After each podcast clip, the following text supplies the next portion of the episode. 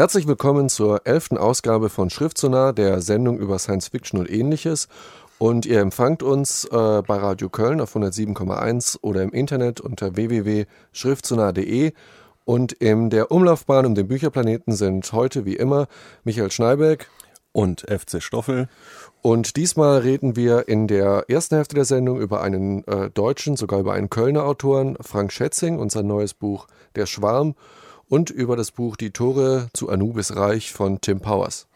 Und in der zweiten Hälfte der Sendung geht es ein bisschen um Science Fiction und Religion, nämlich sprechen wir über Mary Doria Russell, den Roman Sperling und äh, danach über einen Klassiker der Science Fiction, wo wir uns sehr freuen, dass wir es jetzt endlich mal schaffen, darüber zu sprechen, nämlich Hyperion von Dan Simmons. Viel Spaß!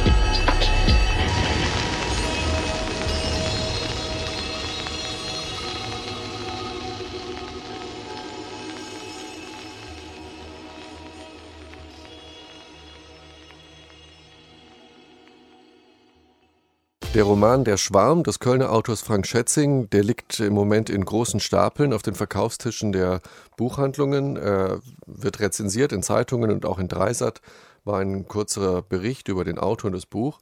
Grund genug für uns auch mal sich mit dem Schwarm von Frank Schätzing zu beschäftigen.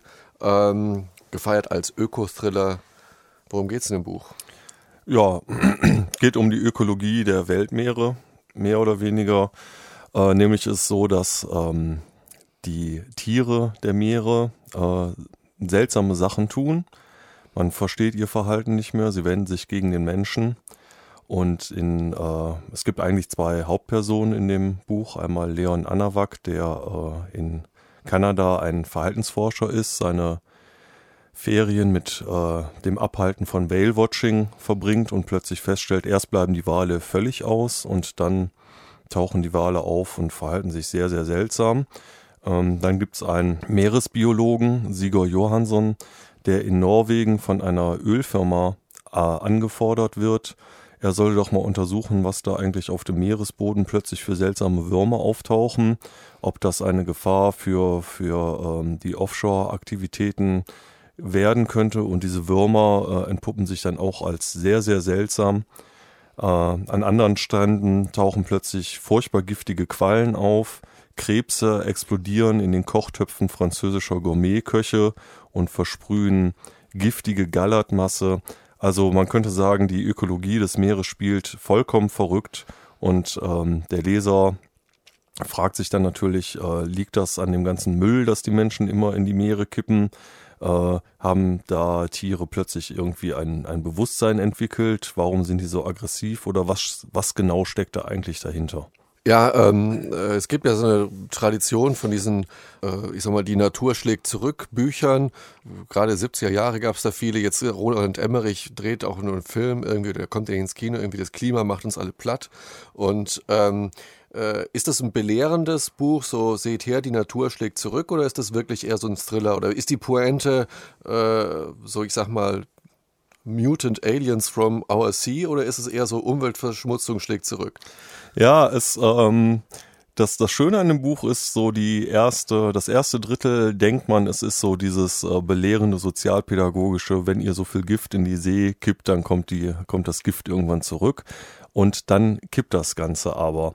Äh, letztendlich ähm, kommen die dann dahinter, nachdem die so das Verhalten der Tiere ein bisschen beobachten und äh, zum Beispiel schauen, was ist eigentlich mit den Walen los. Und da gibt es eine Szene, ähm, die hören wir uns vielleicht mal gerade an, wo dieser Walforscher Leon Anawak ähm, auf dem Meer ist. Die Wale sind lange Zeit ausgeblieben und dann seine erste Begegnung mit diesen Walen. Das hören wir uns mal eben kurz an. Die erste Tugend eines Wahlbeobachters hieß Geduld. Und bis zum Eintreffen der Touristen blieb noch reichlich Zeit. Er öffnete die zweite Dose Eistee und biss in seinen Riegel. Schon nach kurzer Zeit wurde seine Geduld belohnt, als nicht weit vom Boot plötzlich fünf Buckel das Wasser pflügten. Anawak fühlte sein Herz schneller schlagen. Die Tiere waren nun sehr nahe. Voller Spannung wartete er auf die Fluten. So sehr nahm ihn das Schauspiel gefangen, dass er die monumentale Silhouette neben dem Boot zuerst nicht wahrnahm.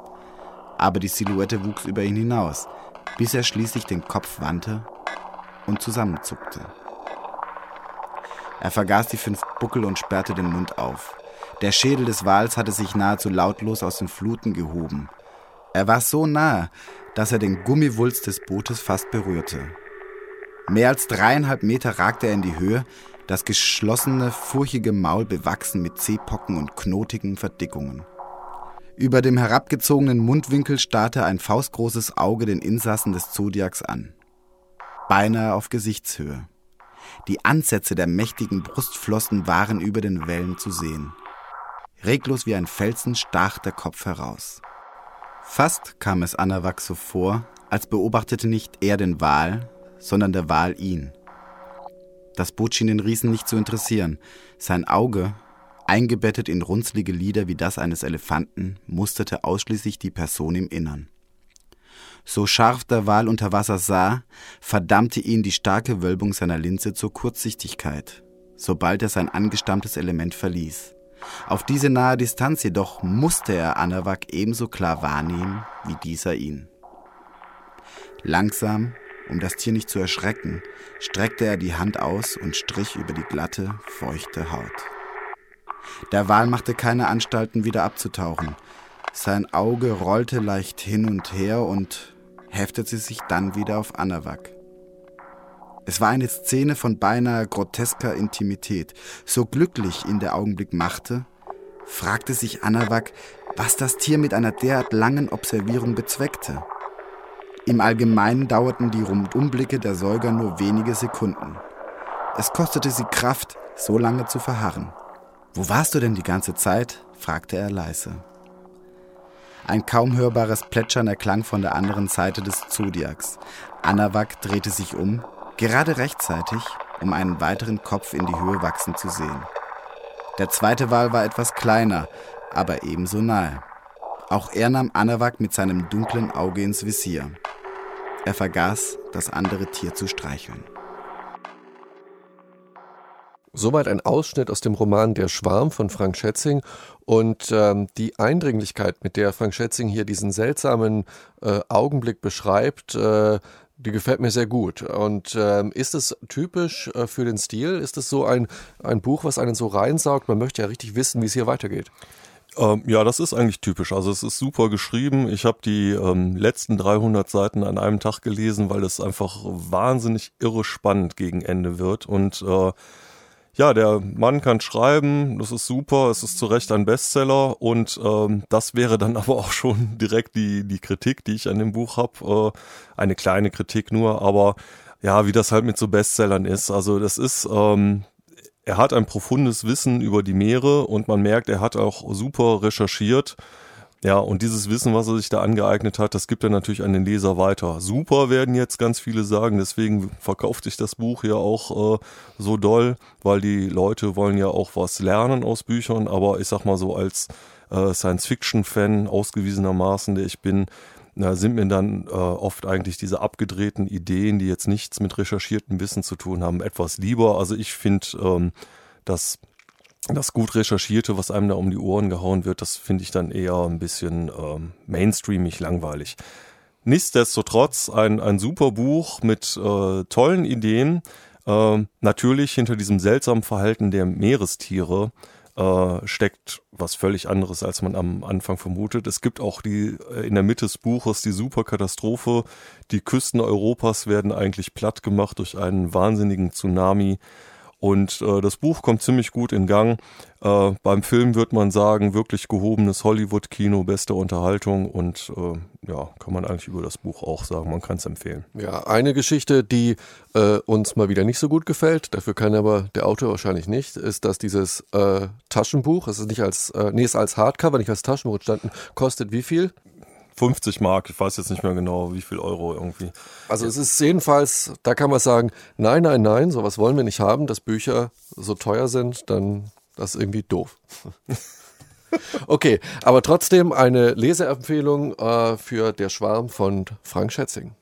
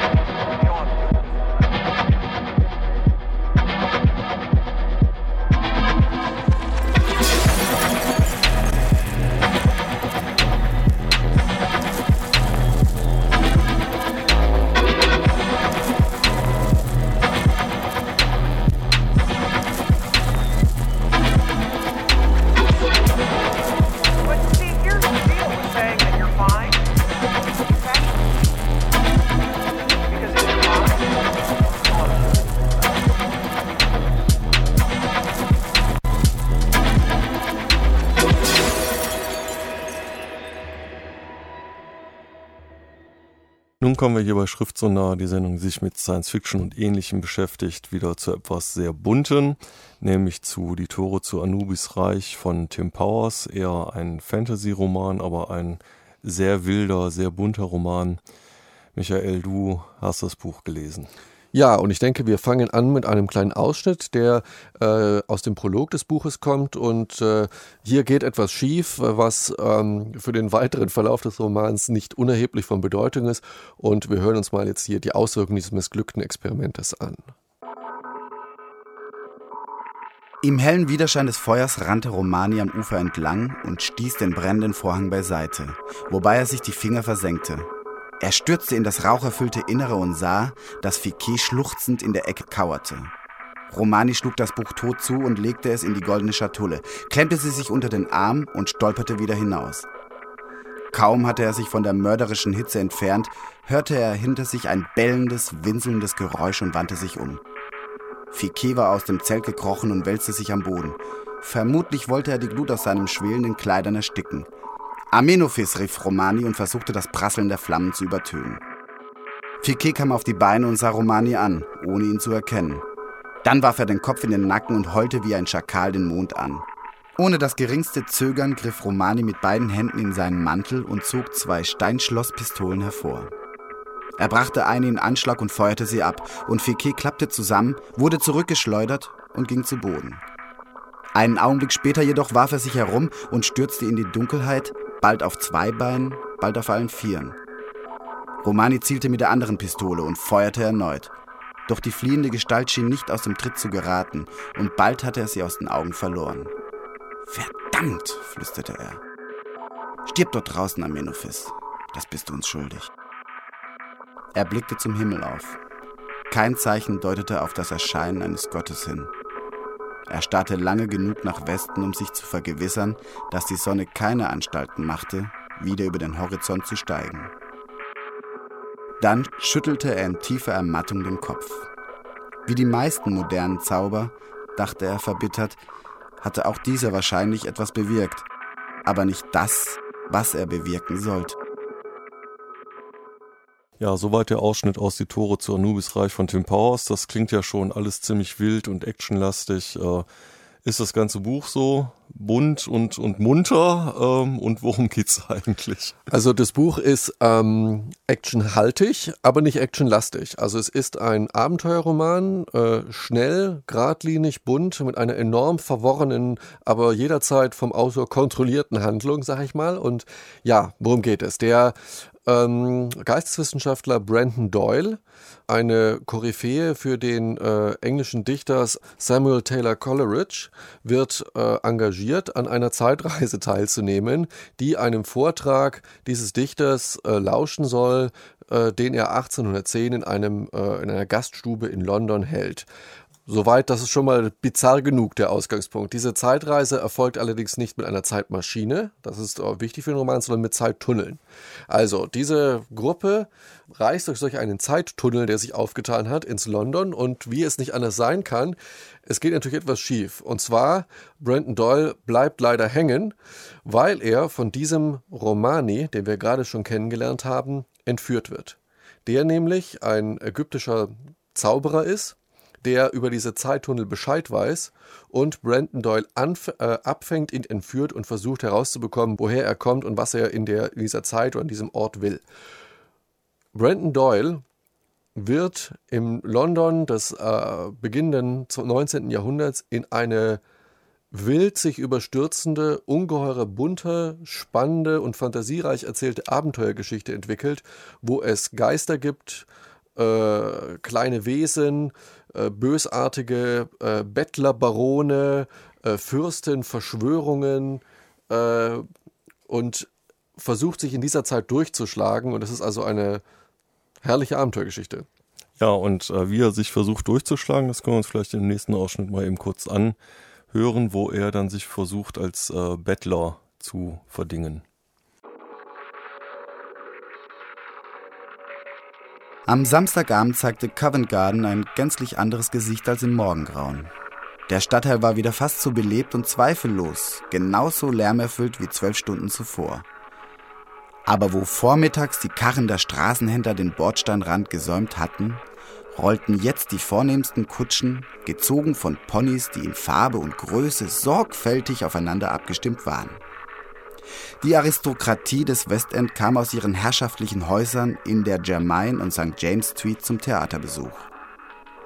Das Straßenpflaster wurde jetzt alle paar Minuten mit größtem Eifer von zerlumpten Straßenkehrern gefegt, von denen jeder eifersüchtig über seinen schwer erworbenen Pflasterabschnitt wachte. Oft hasteten sie mit ihrem Besen eilfertig zu Fuß einherschreitenden Damen und Herren voraus in der Hoffnung auf etwas Trinkgeld. Die Straßenkehrer bemühten sich wenigstens für die Pennies und Schillinge, die sie erhielten, etwas zu tun. Aber es fehlte auch nicht an Leuten, die einfach nur bettelten. Besonders erfolgreich war eine tuberkulöse Elendsgestalt, die auf dem Platz umherschlurfte. Niemals um Almosen bat, aber hoffnungslos an einem schmutzigen Stück alten Brotes nagte, wann immer sie sich beobachtet glaubte. Und wenn eine mitleidige Dame ihren Begleiter dazu brachte, den Unglücklichen zu fragen, was ihm fehle, berührte der Obdachlose mit den eingesunkenen Augen nur Mund und Ohren und gab damit zu verstehen, dass er weder hören noch sprechen konnte. Daraufhin wandte er seine Aufmerksamkeit wieder dem scheußlichen Stück Brot zu. Seine Not wirkte umso überzeugender, weil sie nicht zur Schau gestellt oder erläutert wurde. Er sammelte so viele Münzen, einschließlich mehrerer Fünf-Schilling-Kronen und eines beispiellosen Goldsouverän, dass er alle 10 oder 20 Minuten seine Taschen in Markus Beutel leeren musste. Ah, der stumme Tom, rief Marco leise aus, als Doyle sich wieder in die Durchfahrt schlich, in der er ausharrte. Er hielt seinen Sack auf und Doyle holte mehrere Handvoll Hartgeld aus den Taschen und warf es hinein. Du machst dich großartig, mein Junge. Jetzt pass auf. Ich gehe hinüber zum Morgue Alley nahe der Bedford Street für die nächste halbe Stunde. Verstanden? Doyle nickte. Mach weiter so. Und huste von Zeit zu Zeit. Dein Husten ist fabelhaft. Doyle nickte erneut, zwinkerte ihm zu und schlurfte auf die Straße hinaus. Dies war sein sechster Tag als Bettler und es überraschte ihn noch immer, wie gut er sich in der Rolle zurechtfand und wie angenehm dieses Leben war. Ja, das war nochmal ein Ausschnitt aus Tore zu Anubis Reich von Tim Powers und ähm, jetzt könnte man ja denken, das äh, spielt jetzt halt im 19. Jahrhundert in London, ist sowas, vielleicht sowas Charles Dickens mäßiges, aber genauso ist es nicht, sondern das Buch, nehme ich jetzt mal an, sprudelt über vor Ideen. Ja, es fällt etwas schwer, in der kurzen uns zur Verfügung stehenden Zeit alle Ideen und Handlungssprünge dieses Buches wiederzugeben. So tauscht Brandon Doyle äh, auch seinen Körper und ist zum Schluss in, in Gestalt eines anderen, aber viel besser durchtrainierteren Körpers und er könnte die Abenteuer der zweiten Hälfte gar nicht bestehen, wenn er noch das äh, Weichei vom ersten Teil des Buches wäre. Das ist also toll und ich will nur ein Beispiel nennen, was für viele steht. Ähm, Lord Byron, der englisch, berühmte englische Poet, spielt auch eine Rolle, nämlich Romanelli. Das ist der, die Vorlage für Romani, das ist nämlich ein erzeugter Doppelgänger.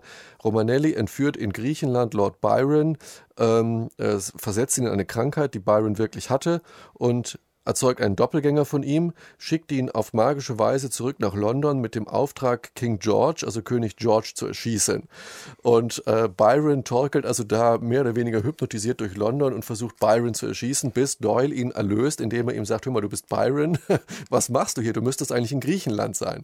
Und ähm, das ist nur eine von vielen Ideen, wie er wirkliche Geschichte nimmt. Also äh, Tim Powers sagt auch, das macht ihn am meisten Spaß, erfundene Erklärungen für tatsächliche historische Vorgänge sich auszudenken. Das heißt, unglaublich viele Dinge, die dem Buch passiert sind, historisch nachlesbar. Nur Tim Powers versieht sie mit einem vollkommen anderen und total bizarren Hintergrund. Und es ist ein großes, großes Vergnügen, dieses Buch zu lesen. Ja, Tore zu Anubis Reich von Tim Powers äh, für alle Freunde von durchgeknallten, abgefahrenen, schnell erzählten Geschichten. Ähm, weiter geht's dann in der zweiten Hälfte der Sendung, indem wir über Science Fiction und Religion sprechen. Ja, viel Spaß.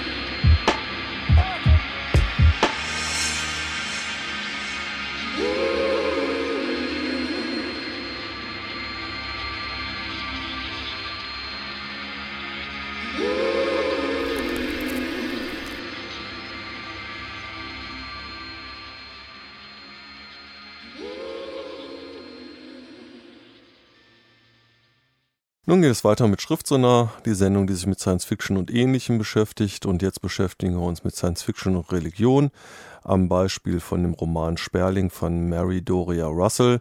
Ein Buch, was wir beide, äh, zumindest Michael teilweise gelesen hat und was uns auch ein bisschen aufgeregt hat, aber dazu kommen wir dann später und äh, vielleicht erzählst du mal eben kurz, worum es geht. Ja, also es ist ein Buch im Grunde äh, über dieses Thema erster Kontakt mit Außerirdischen.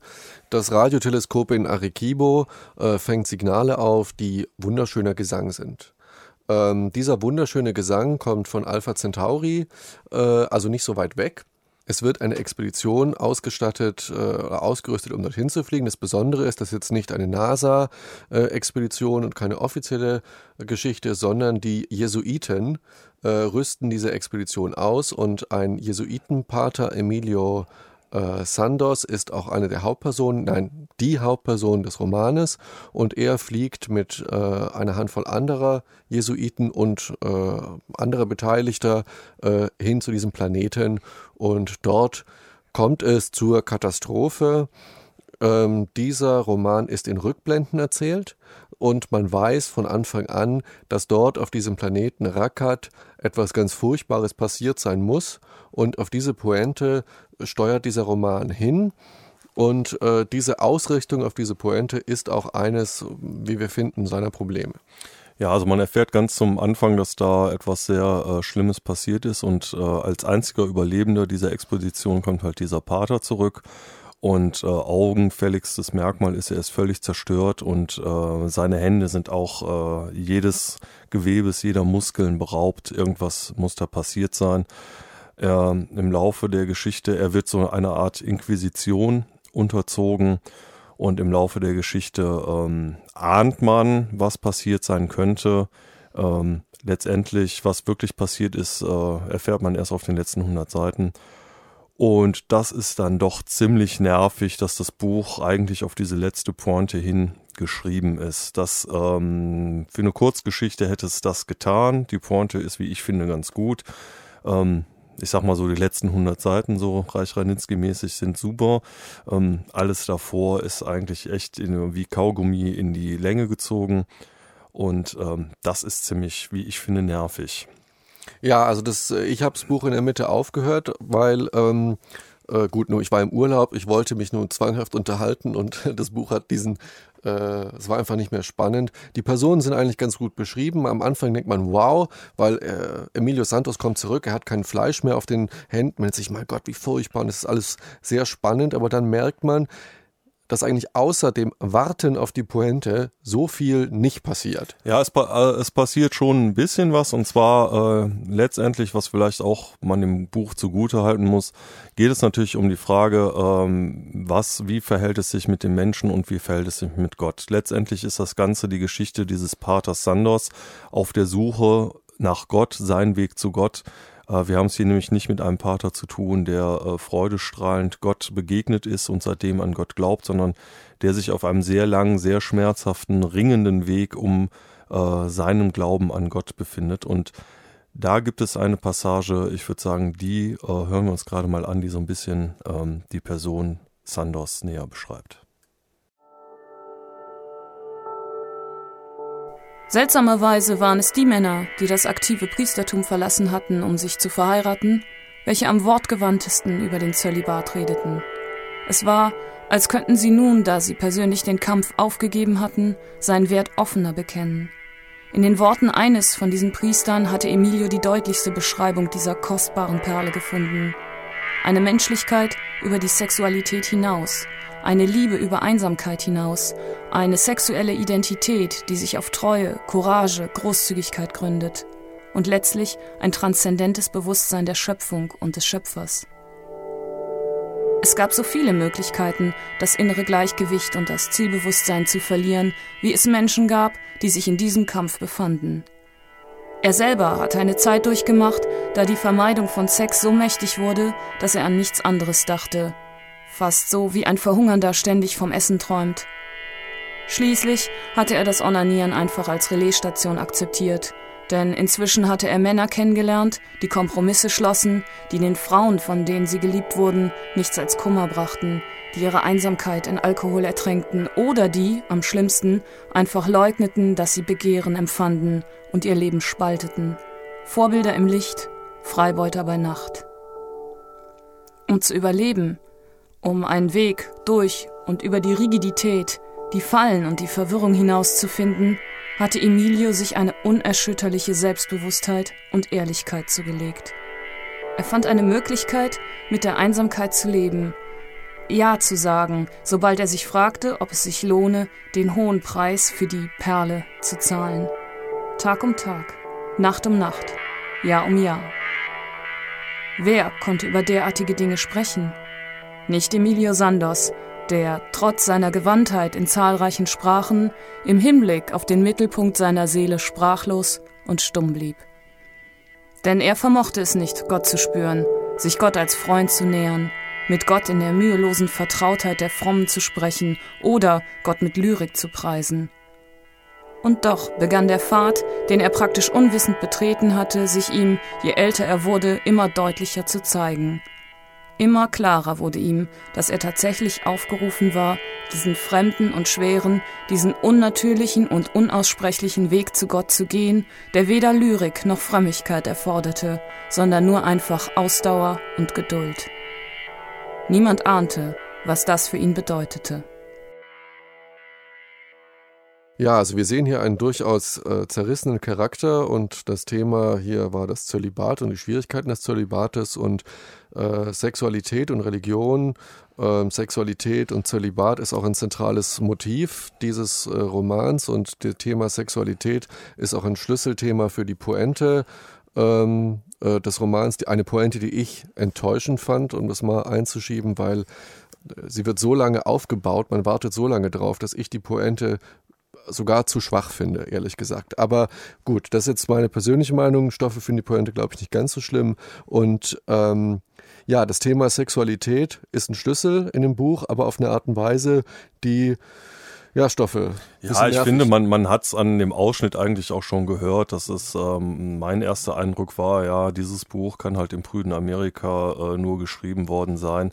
Ähm, ich weiß jetzt nicht, möchte mir auch nicht anmaßen, darüber zu ähm, fantasieren, wie es jetzt mit der Sexualität von der Autorin bestellt ist. Ähm, es ist also, das Buch ist also in der Hinsicht sehr amerikanisch. Es kommt auch ganz fürchterliche amerikanische Gutmenschen drin vor. Gutmensch soll man ja nicht so einfach mit äh, umgehen mit diesem Wort, aber in diesem Fall äh, stimmt das.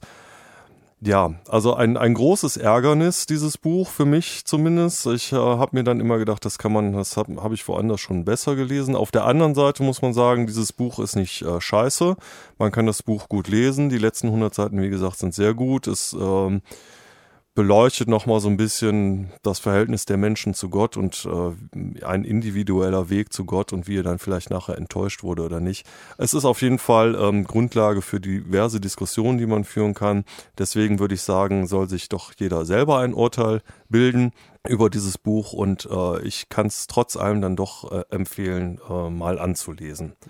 Vielleicht eine Sache noch am Rand, nämlich unser beider Reaktion, nachdem wir dieses Buch gelesen haben, waren, äh, das gibt's doch besser und wir haben unabhängig voneinander dann erstmal zu Büchern von Philipp Kadik gegriffen. Ja, ein witziger Zufall. Also damit habe hab ich mich getröstet, über dieses Buch Und jetzt könnte man eigentlich äh, 20 Sendungen über Philipp Kadik machen und äh, ich würde mal sagen, jetzt über was Philipp Kadik äh, zu sagen, bedeutet ja auch ein bisschen Eulen nach Athen tragen.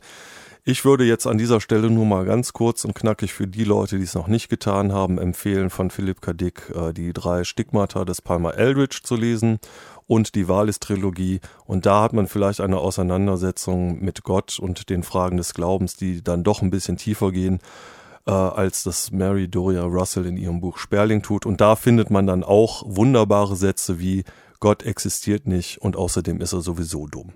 Ja, und äh, eine andere Herangehensweise in das Thema Religion, äh, Religiosität und Science Fiction finden wir auch bei unserem Klassiker, über den wir gleich reden, Hyperion von Dan Simmons.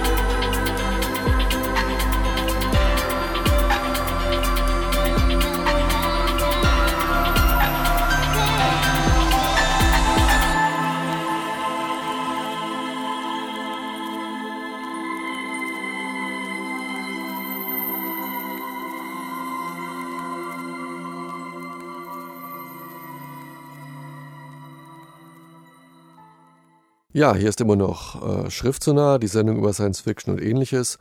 Und äh, was jetzt kommt, ist mal wieder zu wenig Zeit für ein großartiges Buch und äh, nämlich Hyperion von Dan Simmons, über das wir endlich mal reden können und was jetzt auch in einer Neuausgabe unter Hyperion Gesänge erschienen ist beim Heine Verlag, zwei Bände. Und ähm, ja, Stoffel, Hyperion ist, äh, wir haben es schon oft äh, gelesen und worum geht's? Das Schöne an Hyperion ist, dass es eigentlich nicht eine Geschichte ist, sondern ganz viele Geschichten, die sich zu einem großen Ganzen zusammenfügen. Es geht erstmal um eine Pilgerfahrt zu einem Tempel des Shrikes. Das Shrike ist so ein Monster, eine Sagengestalt, ein Metallwesen, das gnadenlos die Pilger zerfetzt, die zu seiner Kultstätte kommen. Auf diesem Weg äh, befinden sich aus unterschiedlichen Gründen sieben Leute und äh, diese sieben Leute erzählen sich gegenseitig ähm, ihre Geschichten auf dem Weg dahin. Um zum einen, um sich die Zeit zu verkürzen, zum anderen, um äh, vielleicht dahinter zu kommen, was in der Sternengemeinschaft der Hegemonie äh, im Moment so vor sich geht. Äh, ich gebe mal ganz kurz einen Abriss über die äh, Personen, die an Bord sind. Das ist einmal ein Pater, Lena Heut. Der erzählt die Geschichte eines anderen Paters, Paul Duré, der auf Hyperion war und sich dort äh, mit den Eingeborenen beschäftigt hat und dann dort äh, verschollen ist. Das hat eine super Pointe, das ist eine klasse Kurzgeschichte, das ist auch der Grund, weshalb wir jetzt über Hyperion reden, weil das ist letztlich das, was Marion Doria Russell mit ihrem Sperling gerne gewollt hätte, aber nicht hinbekommen hat. Dann gibt's die Geschichte eines Obersten Kassat, der äh, in Simulationen einer Frau begegnet, in die er sich verliebt und danach in ähm, mehreren Gefechten, tatsächlich stattfindenden Gefechten dieser Frau wieder begegnet, um ein Ende festzustellen, dass äh, die Frau rückwärts in der Zeit reist und äh, seine erste Begegnung mit ihr eigentlich die letzte Begegnung der Frau ist. Dann gibt es einen Dichter, äh, Martin Selenius, der auch auf dem Planeten Hyperion lange Zeit gelebt hat und äh, für den das Shrike äh, so etwas wie eine Muse war. Nur wenn das äh, Shrike dieses Blechungeheuer gemordet hat, konnte Selenius sein Gedicht äh, weiterschreiben. Dann gibt es äh, Brahme Lamia, eine Detektivin, die von einem Hybriden, eine Art äh, menschlicher Android, angeheuert wird, um dessen Tod, der wurde nämlich ermordet und war für eine Minute tot, bevor seine Reservepersönlichkeit äh, wieder ansprang, aufzuklären.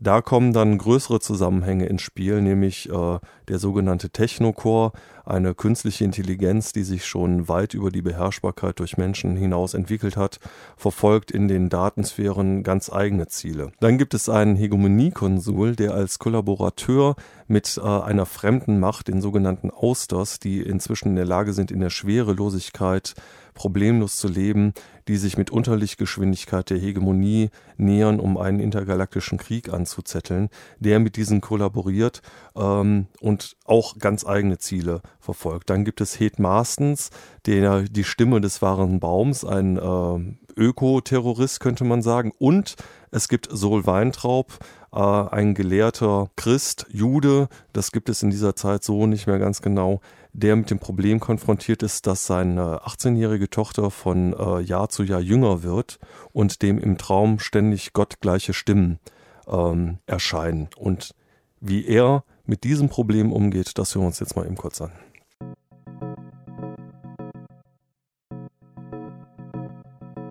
Sul träumte, dass er durch ein großes Bauwerk mit Säulen so groß wie Rotholzbäume und einer Decke lief, die in den Höhen über ihn verschwand. Rotes Licht erhellte kalte Leere. Sol stellte überrascht fest, dass er Rachel noch auf dem Arm hatte. Rachel als Kind war noch nie in seinem Traum vorgekommen. Das Baby sah zu ihm auf, und Sol spürte den Kontakt ihres Bewusstseins so sicher, als hätte sie laut gesprochen. Plötzlich hallte eine andere, gewaltige und kalte Stimme durch die Leere. Sol, nimm deine Tochter, deine einzige Tochter Rachel, die du liebst, und geh zu der Welt genannt Hyperion und bringe sie an dem Ort, den ich dir zeigen werde, als Brandopfer dar. Sol zögerte und sah zu Rachel. Die Augen des Babys waren tief und leuchtend, als sie ihren Vater ansah. Sol spürte das unausgesprochene Ja. Er drückte sie fest an sich, machte einen Schritt in die Dunkelheit und rief mit lauter Stimme in die Stille. Hör zu! Es gibt keine Opfer mehr, weder Kinder noch Eltern. Keine Opfer mehr, für niemand, außer unsere Mitmenschen. Die Zeit des Gehorsams und der Buße ist vorbei. So lauschte. Er konnte das Klopfen seines Herzens und Rachels Wärme am Arm spüren. Von hoch über ihm ertönte das kalte Pfeifen des Windes in unsichtbaren Rissen. So legte die Hände an den Mund und rief Das ist alles. Und jetzt lass uns allein. Oder komm als Vater zu uns, nicht als Empfänger von Opfern. Du hast die Wahl Abrahams. Rachel regte sich in seinen Armen, als ein Grollen aus dem Steinboden ertönte. Säulen vibrierten. Das rote Leuchten wurde dunkler und erlosch. Dunkelheit herrschte.